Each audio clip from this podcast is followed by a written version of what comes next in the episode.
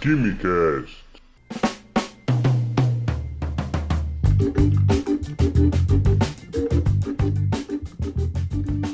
Alô, gênios, apreciadores de Química e Ciências no meu Brasil, senhoras e senhores, sejam muito bem-vindos a mais um Quimicast, viajante. Sim, estamos aqui de novo. Hoje nós vamos falar sobre misturas perigosas. Isso sim, você que nesta pandemia anda acompanhando uma porrada de receitas que misturam água sanitária e álcool gel, água sanitária e não sei o que, para de inventar maluquice, ou você que está vendo a sua mãe fazer isso sua tia, sua avó fazendo alguma mistura doida, para com isso, que isso é perigoso. A gente vai explicar aqui por que, que algumas misturas são bastante perigosas e por que, que você precisa tomar atenção quando você vai fazer a limpeza da sua casa, vai fazer a limpeza de algum cômodo, de utilizar algum tipo de produto de limpeza. Então esse episódio é para isso, é para ser ouvido por você que é entusiasta de química e de preferência passa isso para sua mãe, passa isso para algum parente, enfim, passa essa orientação também para a trabalhadora doméstica que trabalha na sua casa, para que não venha acontecer nenhum tipo de acidente e para que não ocorra nada de mal com a saúde de ninguém,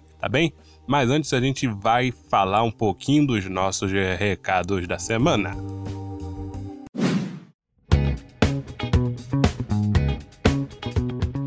E o recadinho número um é aquele de sempre: compartilhe este podcast com pelo menos um amigo ou no caso, compartilhe esse podcast com pelo menos uma mãe, sim. Passe isso também pro seu pai. Sai desta bodega de sofá e vai ajudar a limpar a casa também, tá bom? É com o senhor mesmo que eu tô falando. Então, é, compartilhe isso com sua mãe, com seu pai, com sua tia, com seu tio, que isso é muito importante e principalmente esse podcast é muito importante para isso. Ouça ao lado deles de preferência, eventualmente, para alguma dúvida que venha a surgir, porque a gente não é per perfeito, né? A gente tenta passar aqui o melhor de tudo, mas aí com isso a gente espalha mais essas informações e você ainda contribui para a gente melhorar a nossa podosfera. O resultado já está, ó, me surpreendendo e eu quero que vocês compartilhem cada vez mais esse podcast com seus amigos, tá bom?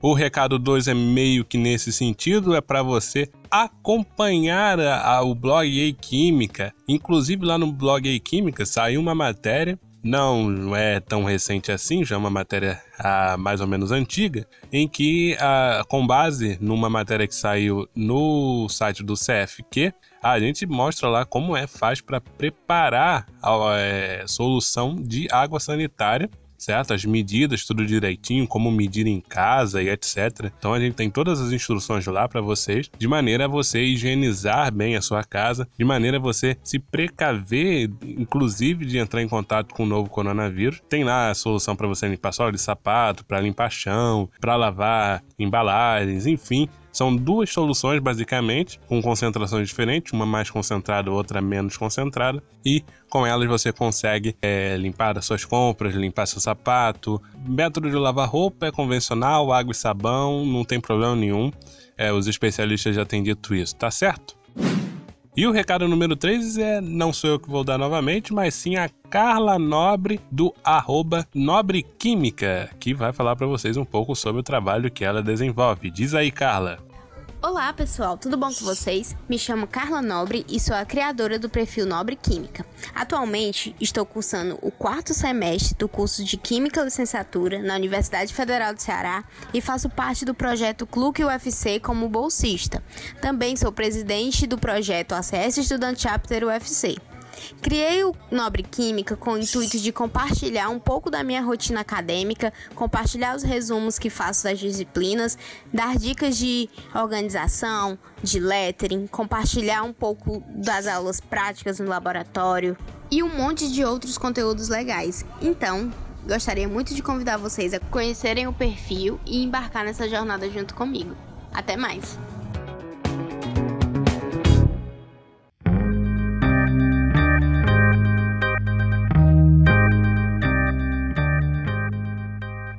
Bom, primeiro de tudo, deixa eu explicar que raios é a água sanitária.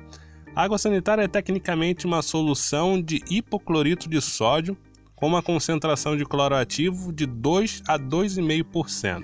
E explicar essa concentração é um pouco complicado, pois ela é dada em teor do cloroativo e não do hipoclorito. Tem umas maluquices de contas aí no meio, mas basicamente o cloro ativo é o cloro, o Cl2, que é liberado quando o hipoclorito reage em meio ácido. Bom, partindo disso, é, você conhece o sal de cozinha, você conhece o sal de cozinha que é o cloreto de sódio, NaCl. A diferença do sal de cozinha pro hipoclorito de sódio é um oxigênio, acredita?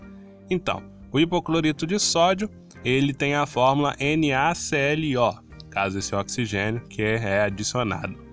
Se bem que o que, que acontece? Quando a gente coloca o NaCl em água, o sal de cozinha, ele se ioniza e em solução ficam os íons Na+, sódio, e o íons cloreto.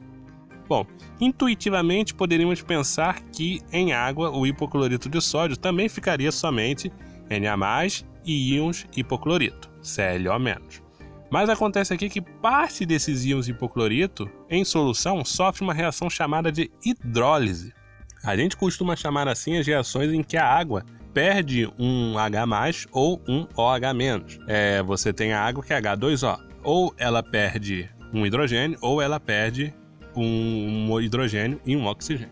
Bom, nesse caso teremos um equilíbrio de hidrólise onde o íon hipoclorito reage com a água, formando o ácido hipocloroso e íon hidroxila. Mas o que, que aconteceu? Tenha calma. Quando na hidrólise ocorre a formação de um ácido, significa dizer que a água perdeu um H+. Nisso que a água, o H2O, perde um H+, ela fica com OH-, o íon hidroxila. Por isso você tem, no lado dos produtos, o ácido hipocloroso e o íon hidroxila. Curioso é que a ação desinfetante que higieniza é do ácido hipocloroso e não do hipoclorito em si. Mentes pode explodir agora nesse momento com esta revelação, mas enfim. Vamos para as misturas doidas e perigosas que não podem ser realizadas.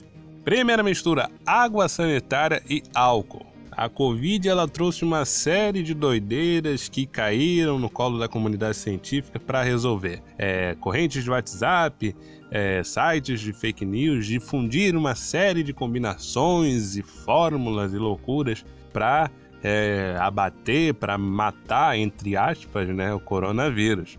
Por que matar entre aspas? Porque tem aquela polêmica de biólogo que vírus não é vida, não é um ser vivo, etc. Já levei diversos puxões de orelha de biólogos ao longo desta pandemia. Mas enfim, você está numa situação de isolamento social, você tem mentes vazias e oficina disso aí que você está pensando. Pois bem, os dois personagens mais famosos de agora além da hidroxifulaninha, que eu não quero nem falar nisso, não, não aguento nem mais ouvir falar que dá gatilho esse trem. As coisas mais comentadas hoje em dia são água sanitária e principalmente o álcool, ou álcool gel, ou álcool em gel, na linguagem mais popular. Teve gente doida sem base química que misturou os dois produtos na forma líquida. Qual é o problema? O problema é que, antes de tudo, é um mecanismo bem doido e eu acho que não seja o propósito mostrá-lo aqui. Qualquer livro de orgânica que você, estudante, encontre, você pode lá encontrar alguns detalhes e tudo mais. O que, que acontece? A reação entre os componentes desses produtos gera o ácido clorídrico e clorofórmio. Nada legal de se cheirar, nenhum dos dois. Esses compostos podem prejudicar o sistema nervoso, pulmões, rins, fígado, olhos e pele. Além disso, altos níveis de clorofórmio podem causar enjoos, perda de consciência e nos maiores índices de inalação, que eu acredito que não ocorram em um ambiente doméstico, mas não custa nada dizer, pode levar a óbito. Segunda mistura é água sanitária e desinfetante. Mas você pode dizer, nossa, mas a água sanitária já é um tipo de desinfetante. Mas eu vou falar de outro tipo de desinfetante bastante comum que ah, tem sido misturada com a água sanitária. Como eu disse, tem diversos tipos de desinfetantes. Afinal, o que configura um desinfetante é o fato de ter ação antisséptica, que inativa ou destrói os micro-organismos em uma superfície inerte. A própria água sanitária é um desinfetante, o álcool também é um desinfetante, então Uh, o desinfetante que eu estou me referindo quando eu falo mistura água sanitária e desinfetante são aqueles desinfetantes que são baseados em amoníaco, amônio. Mas o que, que acontece nesse caso também? O amônio ele reage prontamente com ácido hipocloroso. O resultado disso é a formação da monocloramina. Segura. Nesse caso, o amônio ele perde dois hidrogênios, 2H+, e ganha um cloreto. Só para ilustrar, você fica com NH2Cl. Segue. Só que acontecem mais duas etapas de reações com o ácido hipocloroso. De maneira que você tem sempre a saída de um hidrogênio e a entrada de um cloro. Então, você tem o NH2Cl, reage com ácido hipocloroso, então você perde um hidrogênio e entra com um cloro. Aí nisso você forma a dicloramina. E depois acontece mais uma etapa com ácido hipocloroso, tira o último hidrogênio que tem, entra um Cl, é claro que não é tão simples assim, mas só para ilustrar, e você fica com NCl3, a tricloramina ou tricloreto de nitrogênio. É aqui que está a raiz do problema. A tricloramina ela pode provocar queimaduras, irritação em mucosas do trato respiratório e pode causar asfixia se você estiver num ambiente fechado. Então, dentro de banheiro, nada de fazer faxinas de portas fechadas e muito menos misturar esses produtos de limpeza. Só mais um detalhe sobre a tricloramina: você que frequenta piscina e tal, já saiu de uma piscina com olhos vermelhos e ardendo e, e culpou o cara que trata a água da piscina porque ele colocou muito cloro. Então, a culpa é da tricloramina e não do cloro, certo? Não necessariamente do cloro.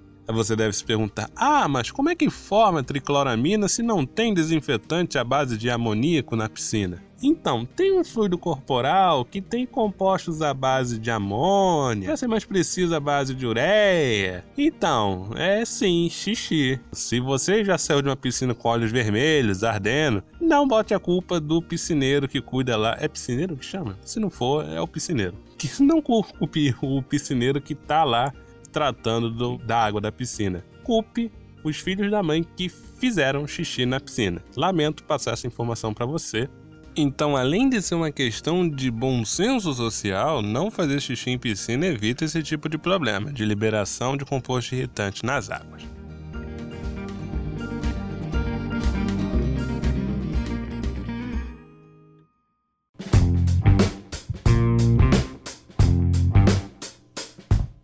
Terceira mistura proibida, proibida não, perigosa, porque as pessoas não usei o termo proibido porque se é proibido as pessoas vão fazer. Estou dizendo perigosas, misturas perigosas. Água sanitária e vinagre. Não sei por que pantufas as pessoas querem misturar um produto de cozinha que serve para temperar salada e um produto de limpeza que limpa vaso sanitário. Eu não sei qual é essa tara, mas parabéns para quem difunde esse tipo de receita. Mas vamos lá. Você deve lembrar das aulinhas de química orgânica, é, e se você lembrar, você vai saber que o vinagre ele tem ácido carboxílico, mais precisamente o ácido acético, ou para os fãs de nomenclatura e o PAC, ácido etanóico. Ocorre a formação de gás cloro quando o hipoclorito é colocado em meio ácido. Então, se você tem ácido acético, você tem a formação um meio ácido e você tem a formação do gás cloro quando esse meio ácido recebe o hipoclorito. Apesar de ter na composição do vinagre um ácido que é fraco e que está bastante diluído,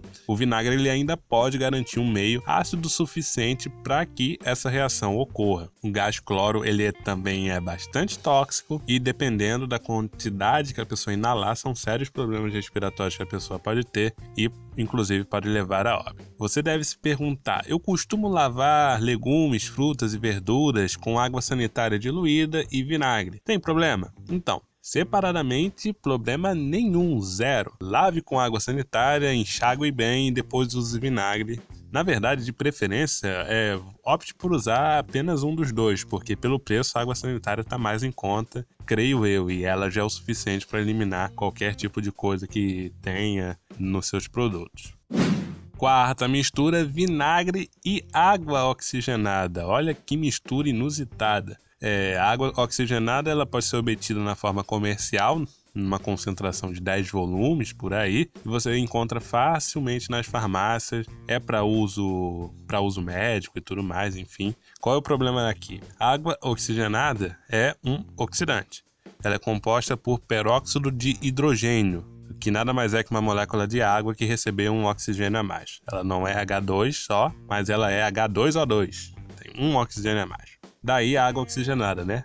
Pegou a sacada? Bom, pois bem, é, em contato com o ácido do vinagre, o ácido acético, ocorre a formação do ácido peracético. Meu Deus, de onde brotou esse cara? Então, O ácido acético ele perde o hidrogênio ácido que ele tem, ligado ali num dos oxigênios, e ganha um grupo OH no lugar. É bem bizarro. E, e o ácido peracético é bastante oxidante e, além ele é corrosivo, pode causar problemas de irritação na pele, se entrar em contato com a pele, nos olhos e no sistema respiratório, se entrar em contato com os vapores. Portanto, não, minha gente, não mistura, não. Deixa cada coisa na sua função. Água oxigenada quando você tiver algum ferimento, vinagre para temperar a salada, etc e tal. Última mistura, uma mistura sem sentido só para fechar a lista: bicarbonato de sódio e vinagre. Olha essa. Básico do básico, sem trocadilho. O que, que acontece? Lembra do sal de fruta que você coloca na água e ele fica efervescente? Então, aguenta essa informação que eu já volto. O ácido acético do vinagre vai reagir com o bicarbonato de sódio. O nome não facilita, bicarbonato de sódio é um sal. E o ácido acético é um ácido e está no vinagre. Voltemos ao sal de fruta. Um dos principais componentes do sal de fruta é, olha que coincidência danada do destino, o bicarbonato de sódio. O meio ácido desloca o equilíbrio do bicarbonato, do íon bicarbonato, que tende a formar ácido carbônico. E esse ácido carbônico ele tem um equilíbrio que entre água e CO2. Pois bem, no meio de vinagre a reação vai ser bastante intensa, podendo até ter liberação de calor. E ele vai propiciar um meio em que essa reação se torne bastante significativa. Então, o risco não é tão grande como no caso de liberar gás cloro e outros, mas você está detonando dois produtos domésticos. Você que acha que está misturando os dois, bicarbonato e vinagre, para formar um potente removedor de limo, um removedor de sujeira incrível, para rodapé do seu banheiro, para incrustações do seu box, você está fazendo uma solução que vai sobrar sódio, vai sobrar os outros negócios, vai ter. Né, é isso. Vai perder ainda CO2. Não vai ter ação nenhuma. Então, tá, vamos Vamos ficar combinado assim? Deixa o bicarbonato na dele, não mistura ele com ácido, não? Certo? Enfim, no geral, basicamente todas essas misturas ou liberam gases tóxicos ou tem um risco grande devido ao aumento de temperatura, ou então você acaba que deixa de obter o melhor dos dois produtos e você forma uma mistura pouco eficaz. Então, com isso, evite misturar qualquer tipo de coisa sem saber a composição. Consulte as pessoas, às vezes consulte o próprio rótulo que informa para você não misturar aquele determinado produto com outros. Sim, Uh, ele faz isso não é porque existe uma teoria da conspiração para sua casa ficar sempre suja na verdade, as informações do rótulo, para você não misturar com outros produtos, é pela sua própria segurança, tá bom? Pela própria segurança do usuário. Use luvas, use equipamento adequado e tenha bastante cuidado. Limpeza doméstica não é tão simples assim. E aproveitando o adendo, eu até falei um pouco no início do episódio, trabalhadoras domésticas, devido ao nível de escolaridade e tudo, elas precisam estar bastante informadas quanto a isso. Então, patrões ou você que conhecem trabalhadora doméstica e tudo, dê uma instrução sobre isso, passe um pouco das informações para que uh, essa classe que já sofre tanto na, na vida, com tantas mazelas, com tantas dificuldades, ainda passar por demasiados riscos de saúde às vezes por simples falta de informação é muito complicado. Então vamos zelar um pouco pelo bem-estar dessa classe trabalhadora, tá bem? Uh, no mais, se você quer mais episódios assim, ou outros tipos de episódios, é, acompanhe o nosso podcast no agregador que você está ouvindo ou no nosso site. Vai lá e salva nos favoritos. Para dúvidas, elogios, caneladas, sugestões de temas, os nossos canais nas redes sociais estão abertos para tudo. Um grande abraço a todos e até a próxima!